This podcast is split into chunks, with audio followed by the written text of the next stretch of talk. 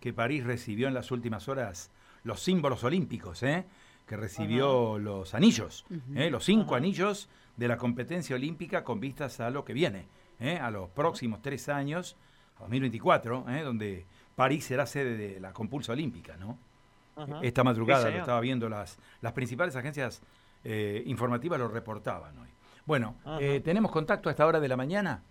¿Mm? Todavía no. Bueno, vamos a estar en un instante. Queremos contarles que hoy, a las 16.30, en el Centro de Convenciones, en la Estación Belgrano, la municipalidad lanza el Plan de Desarrollo Estratégico 2025. De modo que vamos a estar atentos también a esta novedad para ir reportando. Eh, eh, ya vamos a estar en un momento. Sí, Carlos, podemos ya darle la bienvenida a Nair Rodríguez, que es directora de ENRES. Hablamos en muchas eh, oportunidades de las complicaciones que acarrea la bajante del río Paraná, sobre todo por eh, incluso lo que conocemos en las últimas horas, la alta salinidad en las aguas y la decisión de varias ciudades, más de 10, que dejarían de utilizar agua de un acueducto para consumo humano. Si te parece, la presentamos en línea Anaí Rodríguez, directora de ENRES. Anaí, ¿cómo está usted? Muy buenos días.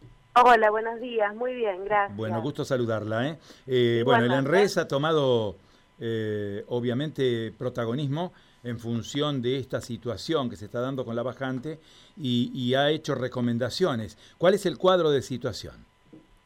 Bien, el cuadro de situación al día de hoy es que estamos em, con realizando, bueno, reforzando nuestros controles en el marco de esta bajante extraordinaria de nuestro río que estamos viviendo en Rosario y Santa Fe nos encontramos bien, con agua eh, que es apta para nuestro consumo. Eh, y eh, bueno, en los últimos días hemos detectado un incremento en el contenido natural de sales disueltas en el agua del río Coronda, ¿sí? que es utilizado, es un río utilizado como fuente de abastecimiento del acueducto centroeste. en este sentido, y bueno, dada esta situación, hemos recomendado a las localidades que se sirven eh, del acueducto, eh, volver a implementar los sistemas de tratamiento de agua subterránea, eh, que eran sistemas que esas localidades tenían previstos antes de la puesta en marcha del acueducto centroeste. ¿sí? así que, bueno, necesitamos garantizarle que, los usuarios y las usuarias del servicio consuman agua segura y, y dada la imposibilidad de poder corregir esos parámetros de calidad en el corto plazo, hemos decidido eh, hacer esta recomendación. Bueno, estoy viendo en el detalle que brinda en res eh, localidades de los departamentos San Jerónimo, del departamento Iriondo, del departamento Belgrano y del departamento San Martín, ¿puede ser? Así es, sí, así es. ¿Usted puede mencionar las localidades, Anaí? Sí, por supuesto. Estamos hablando de 13 localidades que se fueron conectando al acueducto el centro-este eh, hace más de 10 años de manera progresiva. Me refiero a Totoras, Las Rosas, eh, Díaz, Buquet, la localidad de Monje, Las Parejas, Santo Grande, Centeno, eh, San Genaro, Claston, Montes de Oca y Los Cardos y María Susana, que son dos localidades, las últimas localidades que se conectaron al acueducto centro-este y que, bueno, en este caso, estas localidades no tienen eh, manera de implementar sistema de tratamiento de, agua, de agua.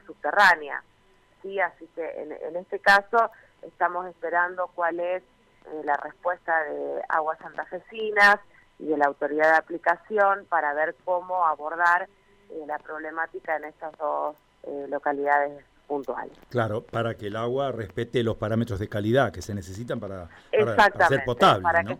Exactamente, para que eh, tengamos agua potable en esta localidad distribuida por red o distribuida a través de bidones, como siempre eh, pedimos nosotros, que son 5 litros por día por persona. Bien, eh, Anaí, ¿cuál es la detección que han hecho? ¿Cuáles son los, las sales que ustedes han detectado en el agua? Hemos detectado un contenido eh, natural, natural de sales elevados a los parámetros que nosotros establecemos no nos estamos refiriendo a contenido tóxico, ¿sí? sino a un elevado contenido de sales naturales, que por supuesto provocan un rechazo en, quienes podemos llegar a consumir eso eh, y eh, un sabor en el agua, digamos, que eh, realmente ya no, no, no es agradable tomar. Entonces, a eso se suma que podría no ser adecuado para aquellas personas que, tuviesen alguna eh, patología vinculada a la hipertensión, ¿sí? con dietas muy restrictivas en sodio, etcétera. Y bueno, cuando estamos en esta circunstancia, la verdad que eh, ya no es posible que hablemos de agua potable porque no estamos, es un, agua que no está respetando todos los parámetros de calidad. Eh, y, bueno, entonces es necesario que eh, ya empecemos a hablar de agua segura y en este contexto, bueno, arbitrar los medios para que el agua que, que, llegue a, a, cada uno de los hogares de estas 13 localidades eh, sea seguro y sea apta para el consumo. Me refiero básicamente para la cocción de alimentos y para la nutrición. Claro, eh, ahí, ahí tenemos que separar, ¿no? Es decir, por un lado tenemos la necesidad elemental básica de agua de cada ser humano y por el otro tenemos el tema del aseo personal. Para el aseo personal, ¿el agua es recomendable o no, el agua de acueducto? Sí, en este momento el agua que tiene, que hablamos que, que tiene mayor cantidad de sales disueltas, sí, para lo que es aseo personal y otro uso que no tenga que ver con el consumo humano, eh, sí, es un agua que se puede consumir.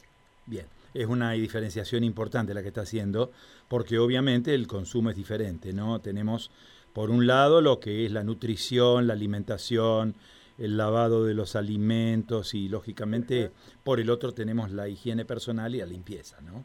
Así es, así es. Directora, eh, le agradecemos mucho este contacto y bueno, y vamos a estar atentos a las novedades que se van produciendo, ¿no? Usted ha hecho referencia a las localidades y bueno, y vamos a ir reiterando este mensaje.